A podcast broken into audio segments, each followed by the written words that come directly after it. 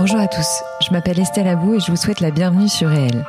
Avec ce podcast, je donne la parole à des personnalités qui ont un impact positif, réel, sur l'autre, l'économie, l'environnement ou les générations futures.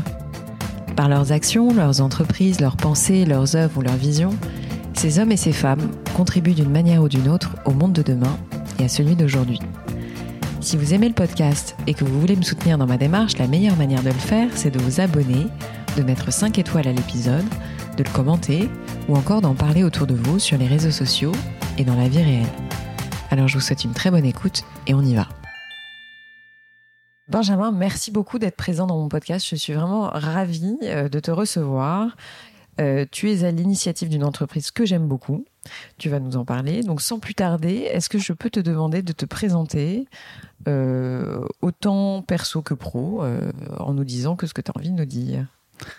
bah, merci beaucoup Estelle euh, de m'inviter dans, dans, ton podcast. Je suis euh, ravi. Euh, bah, écoute, pour me présenter rapidement, moi je m'appelle Benjamin Lano, j'ai 36 ans, je suis le papa de deux enfants. Mhm. Euh, J'habite à Paris euh, et aussi loin que je me souvienne, j'ai toujours voulu être entrepreneur. Ouais. Et voilà, depuis les bancs d'HEC sur lesquels nous étions ensemble, j'ai pu réaliser ce rêve et, et, entreprendre et créer différentes entreprises. Donc ouais. voilà pour la, la, petite présentation. Donc il y a eu CISO au début peut-être que tu peux nous en parler un peu rapidement, euh, ou pas d'ailleurs. Ah, avec plaisir. Euh, écoute, en fait, euh, au départ, avec mon associé historique avec lequel j'ai entrepris dans. Qui s'appelle Benjamin aussi. Exactement, on est deux, deux Ben. notre, notre ambition, c'était en fait de démocratiser l'accès à la culture. en fait, on s'est aperçu d'un truc de, de dingue. c'est qu'en France, euh, aujourd'hui, euh, bah, tu as euh, moins d'un Français sur deux qui va au musée, qui va avoir une expo, qui va avoir un, un contenu culturel euh, par an. Mm-hmm. Et donc, on s'est dit, en fait, bah, pour leur permettre de le faire, faut aller là où ils sont. Et là où ils sont, mm-hmm. c'est sur le web. Et donc, on a monté cette société qui s'appelle CISO, qui permettait, en fait, de faire des expériences en réalité virtuelle et de pouvoir bah, tout simplement aller au musée depuis son téléphone ou, ou son ordinateur. Ça, on a commencé, on a créé la boîte, nous, en 2010. Donc, tu vois, c'était il y a un peu plus de, de 12 ans maintenant déjà. Et, euh, et, la boîte euh, s'est beaucoup développée ensuite dans, dans, dans différents euh, domaines. Dans le luxe aussi, non? Enfin, Exactement, ouais. des expériences pour, pour mmh. des grandes marques du secteur mmh, du luxe, notamment de la joaillerie, de l'horlogerie. Aujourd'hui, c'est une, une, boîte qui a un peu plus de, de 15 personnes à plein temps et avec un, un associé gérant, mais, mais dont on est très fier et qui, qui a été pionnière dans ce domaine. Euh, T'es plus opérationnel de temps? Enfin, euh, quasiment plus, du tout. Ouais. Plus du tout. En fait, on, on a la chance d'être euh, d'être super bien entouré et, euh, et d'avoir trouvé des, des, collaborateurs qui sont devenus associés euh, depuis et qui sont euh, maintenant aux, aux, commandes. Ok. Euh, mais vous restez quand même, enfin, vous avez quand même des intérêts. On est, ouais. on est toujours effectivement via notre holding actionnaire de, okay. de CISO. Ok. Justement, on va parler d'ITIC. Bah, tiens, est-ce que tu peux nous décrire ce que c'est qu'ITIC Ouais, tout à fait. Alors, c'est ta deuxième entreprise. Alors exactement. Euh, en tout cas, c'est une des, euh, des différentes entreprises euh, que, que j'ai pu créer ou co-créer, mais c'est l'entreprise qui aujourd'hui occupe 100% euh, ouais. de mon temps. Euh, donc Itik, en, en, deux mots, euh, c'est la première app de livraison de repas 100% euh, veggie, éthique et trop bon. En tout cas, c'est comme ça qu'on se définit. Mm -hmm. Et peut-être pour te donner un petit peu de, de contexte et te, te, dire un petit peu comment c'est venu cette idée, on s'est retrouvé en fait comme beaucoup de gens pendant le, le, Covid et pendant le premier confinement à scroller sur les apps de livraison de repas, Uber Eats, Deliveroo, etc. et quand tu as un régime végétarien, vegan ou, ou flexitarien, que tu veux simplement en fait manger des choses qui, qui, sont un petit peu meilleures pour toi et, et aussi pour l'environnement, mmh. en fait, tu n'as pas beaucoup de choix. Mmh. Euh, et euh, quand tu utilises ces filtres, nous, on s'est souvent retrouvé avec euh, McDonald's mmh. parce qu'il y avait une, une, salade au menu. Donc, on s'est dit, là, ça va pas du tout. Et il faut qu'on qu crée notre propre solution. Donc, c'est vraiment comme ça qu'est né, qu'est né le, le projet. Mais même, vous avez une démarche plus globale. Euh, vous reversez quand même 1% de votre chiffre d'affaires euh, je crois, c'est à Impact France, non? Enfin, je, si je ne m'abuse. Alors, oh, non, en fait, on fait partie euh, d'une association qui s'appelle One Person for the Planet, voilà, ça. qui regroupe des entreprises euh, qui font, en fait, qui ont l'engagement de reverser 1% de leur chiffre d'affaires, qui soient bénéficiaires ou pas à des associations de protection de l'environnement. Mm, et effectivement, on fait aussi partie d'une association que tu mentionnes qui s'appelle le Mouvement Impact France, qui réunit des entreprises qui ont décidé en fait tout simplement de donner du sens à leur action au-delà de leur mission première qui est de réaliser de la marge et du chiffre d'affaires. On est une opération économique, on n'est pas une association, on mhm. n'est pas des, bénévoles, euh, mais néanmoins, euh, de plus en plus, en fait, on s'aperçoit euh, que les entreprises ont un rôle ultra important à jouer en fait dans la transformation de nos sociétés, de la mhm. façon dont on vit. Et le mouvement Impact France est un des, des organes, un des lieux où on peut s'engager de cette façon-là. donc c'est pour ça qu'on a rejoint ce mouvement. Et du coup, ITIC, ça se passe comment? C'est-à-dire qu'on télécharge l'application et dedans, vous, vous avez euh, sélectionné des restaurateurs existants qui, eux, eux-mêmes proposent leurs cartes pour euh, se faire livrer, enfin pour la livraison. exactement, ça fonctionne exactement de la même façon que, les applications que tu peux connaître. Hein. Tu vas mhm. télécharger l'app, tu vas te géolocaliser, trouver un, restaurateur près de chez toi, sélectionner ton panier, puis soit tu peux euh, récupérer ta commande euh, en click and collect, soit te faire livrer principalement par des livreurs à vélo pour mhm, limiter mhm, ton empreinte carbone en moins de, de, 30 minutes. Donc le mode de fonctionnement, il va être exactement pareil que sur les autres apps.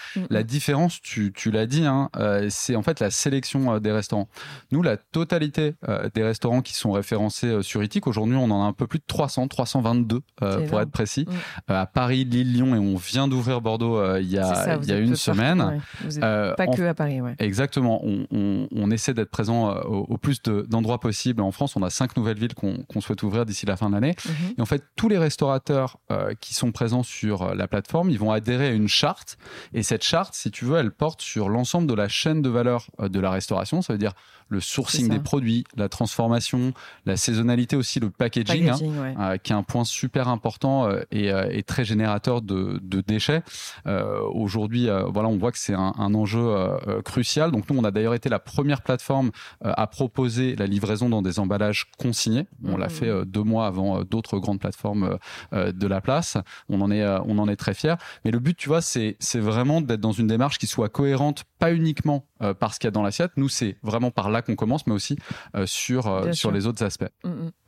Est-ce que du coup, tu peux nous parler un tout petit peu des évolutions à venir poétiques Parce que tu nous dis, on, on veut ouvrir plusieurs villes euh, dans les prochains jours. Mais alors, comment tu t'y prends? Je pense que vous avez fait une campagne de crowd equity, c'est ça? Exactement, qui est toujours, euh, qui est toujours en, ligne. Ouais. tout à fait. on peut le dire. Euh, comment on fait pour, euh, pour y Alors aujourd'hui, c'est très simple. Vous pouvez aller sur itic.fr et vous allez avoir toutes les informations pour participer à, la campagne. je fais une petite précision à ce sujet-là parce que ça a du sens pour nous. en fait, le but de cette campagne, c'était de permettre aussi à notre communauté et à nos restaurateurs, qui sont en fait les gens qui créent notre valeur. Hein, nous, on est un intermédiaire. Mm, mm on, a un rôle qui est, clé euh, dans ce business, mais on est un intermédiaire. Mais aujourd'hui, la valeur, elle est créée par les restaurateurs qui sont dans leur cuisine et par euh, nos clients. Donc le but, c'était de leur permettre, ou en tout cas à ceux qui le souhaitent, mm. euh, d'être associés pleinement mm. au mm. projet. C'est pour ça qu'on a lancé cette campagne qui, qui court encore. Donc n'hésitez pas à aller sur itic.fr pour, pour trouver toutes les infos. Tu penses que c'est un mouvement de fond, ça? Le crowd equity, c'est-à-dire le fait que tu ouvres ton capital finalement à la terre entière, enfin, qui veut y arriver, il n'y a pas de critères en plus particuliers. Enfin, je suppose que tu fais pas une enquête sur chaque personne qui veut te donner de l'argent. Alors, il y a, y a des critères. Ah, euh, en fait, pour euh, pouvoir souscrire, euh, tu dois quand même renseigner ton identité, donner un justificatif de domicile. donc, également prouver ta résidence fiscale. donc, voilà, as des, on passe par, par des outils qui, qui permettent de faire un, un minimum de de, de, check. Euh, mais sinon, c'est ouvert à, tout un chacun. Euh, il n'y a pas besoin euh, voilà, d'avoir des 1000 et des 100. et pour répondre à ta question. Ça démarre à combien à peu près? À 250 euros. donc tu peux dès 250 euros devenir actionnaire de, de Itic. Ok.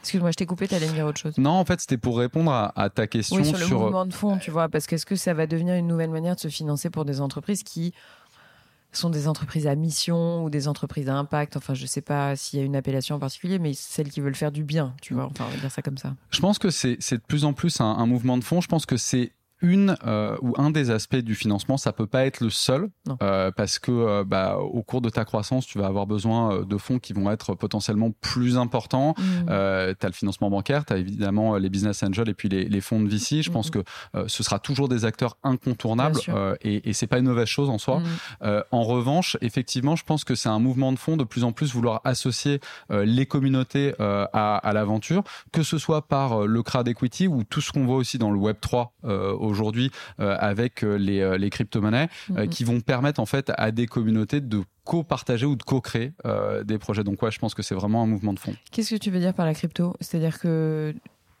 par rapport à ton business, par exemple. Alors, en, fait, euh, je, faisais une comparaison, hein, euh, mais ce qui est vrai aujourd'hui, ce qu'on voit, ou ce qu'on appelle un peu euh, généralement le, le Web 3, c'est ce phénomène par lequel tu vas avoir des groupes de personnes qui vont se mettre ensemble, qui vont émettre en fait une des coins ou, ou des, une monnaie, et qui vont se partager et créer eux-mêmes les droits, la structuration de leur business par ce biais-là, de façon décentralisée. Hmm. donc en fait, le principe de communauté comme partie prenante à la gouvernance, que ce soit de façon complètement décentralisée ou de façon minoritaire, pour moi, il est, il est de, hmm. plus en plus, euh, de plus en plus présent.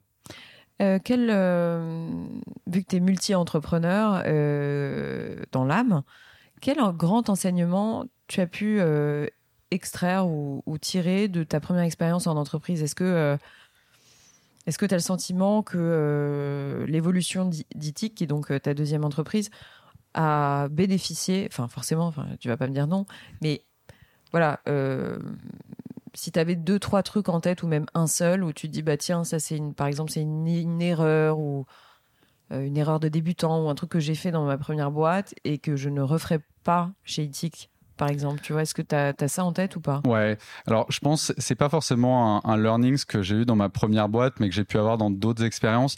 C'est que beaucoup de, jeunes entrepreneurs vont avoir une idée, vont essayer de la parfaire très longtemps, euh, vont, vont beaucoup y réfléchir. Euh, et vraiment, en fait, moi, la, recommandation, en tout cas, le, euh, c'est d'y aller, le mmh. plus vite possible. Mais vraiment, le, timing est super important. d'aller le plus vite possible sur le marché, tester son idée, voir si ça marche, la modifier, mmh. mais surtout, surtout pas attendre. Euh, ça, c'est cette barrière en fait qui était tombée un peu pour me lancer éthique. Quoi. Tu t'es moins posé de questions pour la première. Exactement. Tu t'es lancé, tu t'es dit, bah, j'apprendrai en avançant. Quoi. Exactement. Mm. Et puis il y avait une sorte, tu vois, là c'est peut-être plus un point, euh, je dirais, personnel, euh, mais euh, en fait, c'était un peu aussi lié à ce moment du Covid et puis aussi au moment où, où j'ai eu mon, mon, deuxième enfant, ma fille, et, et, où il y a eu un, un, temps de réflexion, si tu veux, où, où, je me suis posé pas mal de questions sur l'environnement, mmh. sur sur l'écologie, et où en fait, bah, j'ai appris pas mal de choses sur ces sujets-là, et notamment sur l'impact de notre mode d'alimentation, de la façon dont on fait de l'agriculture et de l'industrie agricole aujourd'hui dans, dans le monde. Et c'est devenu une sorte d'urgence, si tu veux, euh, de créer ou de participer à un projet pour moi qui ait du sens et qui remplisse une partie euh, de, euh, de cette mission de transition que j'estime absolument indispensable, mais mmh. pas du tout dans, comme une, un pain, si tu veux, mais beaucoup plus comme une opportunité mmh. de dingue à la fois en, termes de, de plaisir, de goût, mais aussi, aussi voilà, de contribution à, quelque chose de, de, plus important que soi. Qu'est-ce que tu observes depuis le lancement d'ITIC Parce que maintenant, ça remonte à quand Tu l'as lancé Un tout petit peu plus d'un an. Voilà, c'est ça alors tu vas pas me dire que ça marche pas, mais est-ce que tu sens déjà euh, auprès de tes interlocuteurs qui sont tes fournisseurs, les restaurateurs, etc., qu'il y a euh, déjà une relance post-Covid, je pense? tu vois, euh, il y a certainement eu un petit ralentissement d'activité qui est lié à la période, mais est-ce que tu sens qu'il y a une dynamique post-Covid justement vers ce genre de marché C'est-à-dire que euh, moi-même, pendant le Covid, euh, j'ai eu le sentiment que le temps s'était arrêté, etc. Et j'étais convaincue que les gens allaient euh, manger différemment, vivre différemment, voyager moins. Enfin, tu vois ce que je veux dire?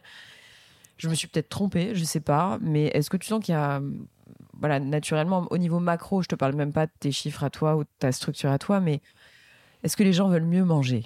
Tu vois, enfin, est-ce qu'ils sont plus, plus sensibles à ces sujets-là, globalement? Bah, Est-ce que c'est ton secteur, tu le connais mieux Oui, bien sûr. Alors, euh, vraiment l'impression générale, c'est que euh, euh, il y a une une envie chez les chez les gens, chez tout un chacun de, de, donner du sens à sa consommation, de mieux manger. Il y a évidemment une question de prix hein, qui se pose, surtout dans une période dans laquelle on est, où avec l'instabilité géopolitique, la guerre en Ukraine, le stress sur les matières premières, la remontée mm. des taux d'intérêt des banques centrales, le sujet du prix va être extrêmement important mm. pour les gens. Mais en fait, c'est là où, où ça a encore plus de sens pour nous de pousser pousser finalement une alimentation qui soit plus basée sur le végétal, mm, mm, euh, c'est que aujourd'hui, il faut savoir que 80% des terres agricoles qu'on a, 80%, c'est un chiffre énorme, est utilisé pour l'élevage ou pour cultiver du feed, donc de la nourriture pour l'élevage. Et en fait, c'est juste un modèle qui est pas tenable. Et c'est là où, nous, on, estime, si tu veux, qu'on a une pierre à, apporter à l'édifice. Alors après, au-delà moi de, de mon de ma vision personnelle ou de, de, de ma compréhension empirique du sujet, euh, voilà, tu as, des chiffres qui qui trompent pas. Hein. Euh, si tu veux, euh, aujourd'hui, tous les grands acteurs industriels, tous euh, que ce soit euh, Unilever, Danone, Mondelez, PepsiCo, investissent massivement mm. euh, dans des projets, des produits de substituts à la viande, au poisson, aux produits laitiers, plant-based. C'est une croissance, je crois, à, trois chiffres. On parle de 300% par an depuis deux ans, donc c'est juste phénoménal. Et de l'autre côté, en termes de changement des habitudes alimentaires, juste deux, trois chiffres. je veux pas être, être technique ou, ou, ou embêter les, les, les, auditeurs, mais en fait, aujourd'hui, tu vois que la population qui estime être végétarienne ou végane, c'est 5% de la population en moyenne. En France, ça va être 6-7% en Europe du Nord, au UK, aux États-Unis. Mais si tu prends les 18-35 ans, on va monter à 12%. Donc tu as un phénomène qui est vraiment plus marqué dans cette transition mm. euh, chez les jeunes. Et puis tu as un autre chiffre qui est impressionnant, c'est euh, le chiffre du nombre de, de ce qu'on appelle les flexitariens. Alors c'est un mot que, que, tout le monde connaît pas, tu vois, mm. qui, qui, peut faire un peu peur, mais en fait c'est très simple. Ça veut juste dire les gens qui ont diminué leur conso euh, de viande ou de poisson juste pour leur santé, pour l'environnement, pour leur plaisir aussi.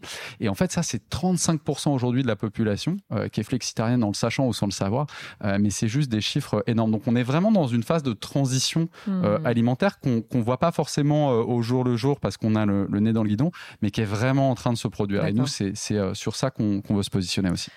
Alors du coup, tes évolutions dont tu peux nous parler, outre les ouvertures de prochaines villes, qu'est-ce que tu peux nous révéler? Alors je sais que tu es dans une phase de développement, donc il y a toujours des sujets un peu confidentiels, etc. Mais voilà, si tu avais des choses que tu as envie de communiquer, ce serait quoi? Bah écoute, euh, déjà euh, un des euh, un des points importants pour Itik, un des milestones importants qu'on doit atteindre cette année, c'est c'est notre certification B Corp. On a obtenu l'année dernière mhm. le statut pending B Corp, qui est un statut qui permet de valider en fait ta démarche quand mhm. tu es une entreprise qui a moins d'un an d'existence. Donc là, on a un an pour obtenir notre certification. Donc c'est quelque chose qui est très lourd, mais qui est très structurant en fait dans la façon dont tu vas envisager ton entreprise, que ce soit au niveau de tes fournisseurs, au niveau de ta gouvernance euh, au niveau euh, évidemment du recrutement et, des RH. Donc euh, ça, c'est vraiment un, point qui est, qui est super important pour nous. Tu peux juste rappeler ce que c'est que la certification B Corp? Parce qu'entre ça et les entreprises à mission, en ce moment j'en entends beaucoup parler, mais il y a peut-être une différence quand même. Ouais, B Corp en fait c'est un label qui a été créé aux États-Unis et qui va permettre aux entreprises avec un processus qui est très très structuré de mettre en place en fait des, des méthodologies et des process euh, bah, dans quatre piliers euh, fondamentaux de leur activité, euh, à savoir ce que je te disais hein, sur la gouvernance, sur les RH, sur leur impact environnemental et, et social, d'adopter des bonnes pratiques. Mhm. donc en, fait, très concrètement, pour te dire comment ça se passe, tu as une sorte de questionnaire géant qui est très complexe. auquel, auquel tu vas répondre, qui va structurer ton action, sur lequel tu vas obtenir des points, et ensuite tu vas être audité par un auditeur de B Corp qui va venir vérifier que régulièrement, tout à fait. Tu dois, je crois, tous les deux ans euh, être recertifié. Donc, c'est vraiment un, mhm. process au long cours. Mhm. Et puis, un des aspects qui est euh, demandé euh, par cette certification, c'est le fait d'être une entreprise à mission, d'avoir intégré dans ses statuts une raison d'être. Mhm. donc, c'est-à-dire au-delà de ta, ta raison d'être économique, hein, qui est par nature, hein, qui est, je dirais, de base, tu vas avoir une raison d'être qui va être ta contribution, si tu veux, au, au contexte social et, et, à la société en général. pour nous, c'est la la facilitation de l'accès à une alimentation qui soit plus durable, mm. plus respectueuse euh, de l'environnement, des humains et, des animaux, par exemple. Donc, mm-hmm. euh, la certification B Corp, c'est un gros enjeu pour nous. Et puis, euh, un, autre aspect, ça va être aussi l'intégration euh, dans notre UX, dans l'expérience euh, de nos utilisateurs, euh, d'incentives qui vont les pousser à mieux consommer et aussi mhm. les rewarder quand ils vont le faire mieux. Typiquement, je te donne un exemple. On parlait tout à l'heure des contenants consignés, de te faire livrer dans des contenants consignés. Bah, demain, quand sur Ethic tu feras ce choix-là, bah, tu pourras être rewardé. ça pourra être du reward financier, non financier. mais l'idée, c'est vraiment d'intégrer l'impact dans ton expérience d'utilisation. Ok on parlait pas vraiment, mais panier moyen. Enfin, est-ce que tu as une idée à peu près des montants? Parce que on en parlait tout à l'heure, ça coûte cher quand même de bien se nourrir. Enfin, encore aujourd'hui, proportionnellement à l'échelle nationale, mais c'est voilà, c'est pas forcément un bien de grande consommation, ce qui est à, regretter, hein, mais euh, tu peux nous donner à peu près une idée euh, globale, tu vois, genre un repas sur Etic, ça coûte combien environ? Alors nous, on raisonne par commande. En moyenne, une commande, ça va être 35 euros, euh, sachant que tu vas avoir en général deux repas par commande.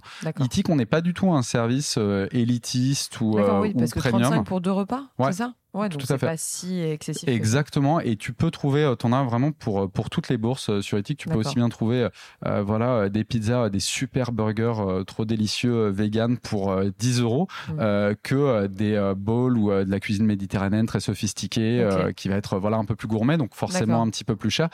mais tu peux vraiment, il y en a pour, pour toutes les bourses. Canon. Est-ce que tu aurais, là on va passer à une partie un peu plus perso, mais est-ce que tu aurais des... J'aime bien poser cette question je sais pas, des conseils, tu t'en donnais un tout à l'heure, à savoir euh, lancez-vous, euh, vous posez, vous posez pas 36 questions, allez tester votre produit, etc. Mais voilà, est-ce que tu aurais un ou deux conseils à, donner, euh, indépendamment de celui-là, à, des gens qui veulent aller peut-être éventuellement dans ton secteur, tu vois pas, que, mais vu quand même que là, tu connais bien ce marché-là. Mais voilà, dès que j'ai un entrepreneur face à moi, je, je me demande ce qu'il aurait envie de dire, tu vois, à la prochaine génération écoute, ou à la même génération. Je pense euh, euh, l'entrepreneuriat c'est fondamentalement pour moi euh, une aventure collective. Je trouve que dans la dans la presse on met beaucoup en avant, tu vois, les exploits individuels. Elon Musk ou voilà par exemple. voilà parce que ça fonctionne très bien dans la narration, mais c'est fondamentalement une aventure qui est collective. Donc moi, Marocco... Tu as raison de le rappeler. Et, ça, je pense, c'est vieux comme le monde, hein, euh, mais euh, Marocco, c'est n'entreprenez pas seul. Hmm. Euh, je sais il y en a qui le font et c'est mm. super dur. Euh, mais je pense que c'est bien euh, d'être à, d'être à plusieurs, mm. euh, tout simplement parce qu'on n'a pas la science infuse, qu'on sait pas tout, qu'on n'est pas bon partout, euh, que le but c'est pas de l'être euh, non plus. Mm, l'entrepreneuriat c'est aussi voilà de, de, savoir créer une team. donc ça, ce serait vraiment mon, mon principal conseil. C'est si, si, vous êtes un solitaire dans l'âme, bah, je suis pas sûr que ce soit ce soit ça qu'il faille faire. En, en, revanche, forcez-vous à aller trouver des gens qui sont pas comme vous, qui n'ont pas les mêmes idées qui n'ont mm. pas les mêmes compétences. Euh, et, euh, et, à mon avis, euh, vous, vous, en sortirez beaucoup, beaucoup, mm. beaucoup mieux. Je suis d'accord avec toi. Enfin, c'est marrant parce que j'avais pas du tout cette conviction au début du podcast. J'avais limite un sujet sur l'association, etc. Et en fait, maintenant, je suis convaincue que tu as raison tu vois, en 4 ans, j'ai changé d'avis. bah, c'est, je, trouve que, bah, ouais, non, mais c'est vrai que, et moi, je, rencontre plein d'entrepreneurs aussi. Et tu vois, je fais partie d'un réseau, d'ailleurs, je vais, je vais en profiter pour faire un petit peu la, pub qui s'appelle le réseau Entreprendre, euh, qui a des antennes dans, toute la France, dont tu as sans doute déjà dû parler dans le podcast, et qui permet à des entrepreneurs de, de, se retrouver, de se réunir, de partager aussi, euh, parce que euh, bah, l'entrepreneuriat, c'est une voie où on travaille beaucoup, beaucoup, beaucoup, où bah, il y a des, des hauts qui sont très, très hauts, et puis il y a des bas qui sont aussi très très bas. Donc le partage est important. Voilà, exactement, pour le dire comme ça, effectivement. Donc euh, voilà, euh, entourez-vous. Ouais. Non, mais je suis entièrement d'accord avec toi. Euh, la solitude est très dure et en plus encore, enfin, dans une période comme la nôtre, où on a un peu l'impression d'être sur des sables mouvants en permanence, bah, je pense que c'est fondamental effectivement de ne pas être seul. Ouais, exactement. enfin, plus en période de crise, je dirais. Alors, est-ce que nous, on est, on est une génération qui allons vivre des crises permanentes? Je le pense. Je pense qu'il y aura une crise toutes les, tous les ans quasiment, ou tous les deux ans, tu vois, entre les sanitaires, les économiques, les, les sociales, etc. Enfin, je pense qu'on sera un monde de crise. Donc, du coup, euh, effectivement, le groupe aide. à traverser les épreuves. tout à fait. Euh, il y a, je ne sais plus qui disait qu'il y a un retour du, du dramatique dans, dans mm. l'histoire. Mm. Et c'est vrai qu'on est un petit peu dans, dans cette période-là, dans ces mm, cycles-là. Et c'est des moments euh, qui représentent aussi beaucoup d'opportunités. Bien sûr. mais pour pouvoir les, les, saisir, je pense que, comme tu le dis, il faut, faut s'entraider, il faut, faut serrer les coudes. En France, est-ce que tu penses que c'est plus difficile d'être entrepreneur qu'ailleurs? Pas du tout. Euh, non, pour répondre très clairement, euh, voilà, moi j'entreprends depuis un peu plus d'une dizaine d'années maintenant. Euh, je sais qu'on a beaucoup dit, voilà, les Français ont, ont l'habitude de, de, se plaindre beaucoup des lourdeurs administratives, etc. voilà, il y a peut-être hein, des pays où, où c'est plus simple d'ouvrir sa boîte, mais bon, quand on parle de une différence entre deux jours ou cinq jours pour avoir un cabis, bon, c'est pas, pour moi, c'est pas quelque chose de fondamental. Non, je trouve que au contraire, et on l'a vu à plus forte raison pendant la, la, période de, de Covid, on on est dans un pays où, les entrepreneurs sont soutenus, sont aidés, sont mis en avant aussi. Hein. c'est vrai que voilà, moi quand, quand j'étais plus jeune, on était dans une culture encore en France où l'entrepreneur ou la figure du patron mm. était un petit peu critiqué mm. ou était mal vu. Mm. je pense qu'il y a eu un changement de paradigme, qu'au contraire il y a beaucoup de d'envie aujourd'hui de la part de la population pour entreprendre. Il y a eu aussi une espèce de fascination qui n'est pas toujours peut-être justifiée. Euh, mais non, euh, pour répondre à ta je trouve qu'on est, euh, on, est, on est dans un très bon endroit pour, pour entreprendre avec beaucoup de gens très créatifs. Qu'est-ce que tu as ressenti comme étant la plus grande difficulté que tu as traversée? C'est-à-dire, qu'est-ce que dans ton parcours, forcément, tu as eu une difficulté Comment tu t'en es sorti C'est quoi les ressorts en fait qu'il nous faut quand on a envie de se relever d'un truc qui nous qui semble nous terrasser, tu vois, quand ça nous arrive? Parce qu'on a tous vécu ça un jour ou, l'autre dans notre vie, tu vois. Mais euh, je suis toujours intéressée, toujours pour transmettre. Attention, il n'y a pas de. Je te demande pas de nous révéler un secret de guerre, mais quand tu as dû traverser une très très grande difficulté, ou une difficulté tout court, comment tu as, comment as géré le truc? En fait, je pense que ce qui est le plus dur, c'est pas euh, la difficulté elle-même, c'est pas quand tu es dans le dur, c'est le moment juste avant où t'es pas encore vraiment conscient que tu y es et où tu sens que ça va pas et où ça commence à monter, tu sens qu'il y a la pression qui commence à monter et le moment où tu vas mobiliser tout le monde et tu vas mettre les warnings et dire OK, faut qu'on se mette en ordre de bataille parce que là on va dans le mur. Ce moment-là, tu te sens en contrôle et tu sens que euh, même si euh, ça va pas forcément aller dans le sens où tu veux, au moins tu fais euh, exactement et tu fais le max. c'est cette période un petit peu avant, un petit peu d'incertitude qui, est, qui, est, la plus dure à mon avis à, à vivre parce qu'en fait t'es pas t'es pas en contrôle. En tout cas, moi c'est c'est mon sentiment. Et, ça peut s'appliquer à, différents sujets, hein, des sujets qui peuvent être vitaux pour ta boîte ou, pas. Mm. Euh, souvent, ça va être lié euh, à pour moi deux sujets. Hein. Les sujets qui sont les plus complexes, ça va être des sujets humains, souvent, euh, des sujets d'équipe où il euh, faut prendre décision, des décisions qui parfois peuvent être euh, compliquées. Mm, mm, mm. mais il faut savoir en parler. Et ça aussi, peut-être un autre conseil, de le faire le plus vite possible. ne pas laisser. La rapidité. Ouais, la rapidité, c'est ultra important. de pas laisser les choses se, se empirer. et puis après, bah, tu as des sujets qui peuvent être liés à l'activité voilà, de la boîte, à son activité économique, au cash flow, hein, le, le, nerf de la guerre, on le dit jamais assez. voilà, mais c'est cette phase souvent d'avant euh, qui, est, qui peut être euh, la plus dure. Mm, mm. T'as raison, c'est très vrai ce que tu dis.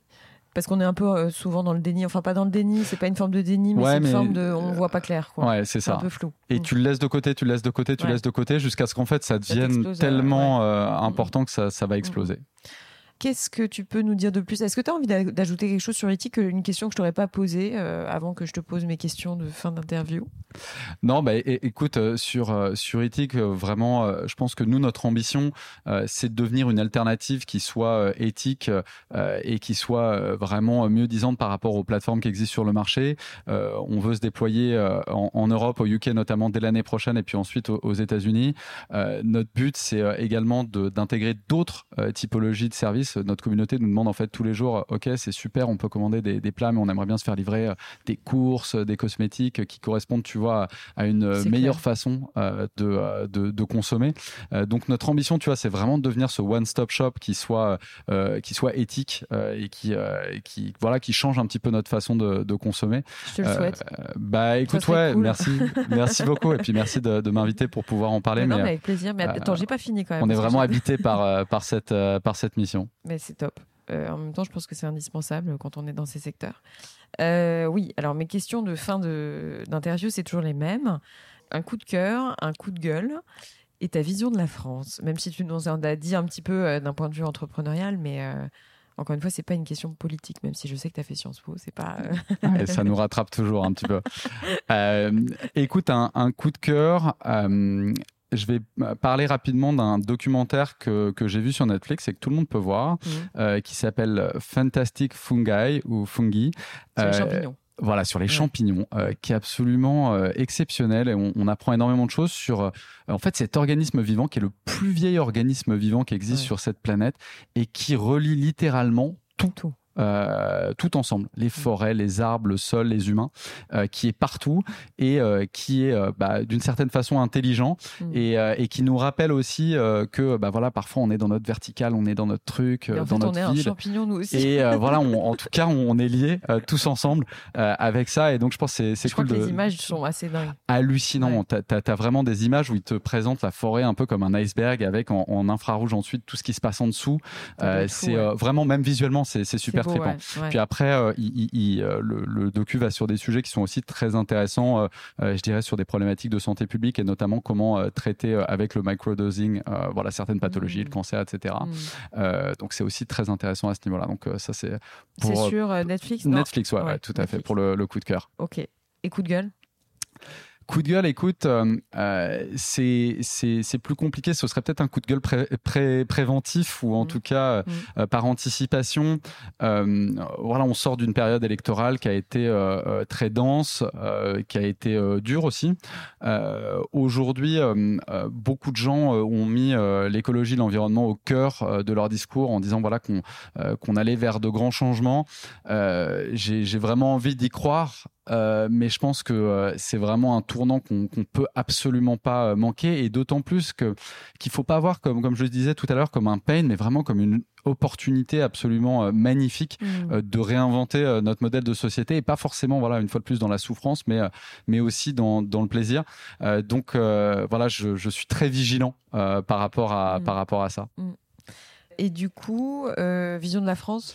Écoute, vision de la France, euh, euh, voilà, moi j'ai une, euh, une vision qui est, qui est très optimiste malgré voilà certains signaux qu'on a pu voir. Je crois que c'est un pays qui a énormément à apporter au, monde, hein, qui a toujours eu, tu vois, cette, cette vocation. Je suis désolé, je pars un peu dans la, dans la politique aussi, mais cette vision un peu universaliste et qui a toujours eu peut-être un peu trop de prétention, mais quand même qui a réussi pas mal de choses à, à apporter au monde. Je pense qu'on a des talents exceptionnels dans ce pays, donc moi je suis, je suis très optimiste pour la France.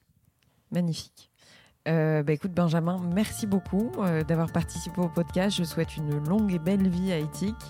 Et puis, bah, tu reviens quand tu veux. Merci de m'avoir invité, Estelle. Merci, ciao, ciao. Ciao. Voilà, les amis, c'est la fin de cette interview. J'espère qu'elle vous a plu. Si c'est le cas, n'oubliez pas de partager l'épisode via les plateformes d'écoute comme Acast, Apple Podcast, Spotify ou votre application de podcast préférée. Le partage et la notation du podcast sont super importantes pour moi, donc je compte sur vous pour mettre des étoiles et des commentaires là où c'est possible.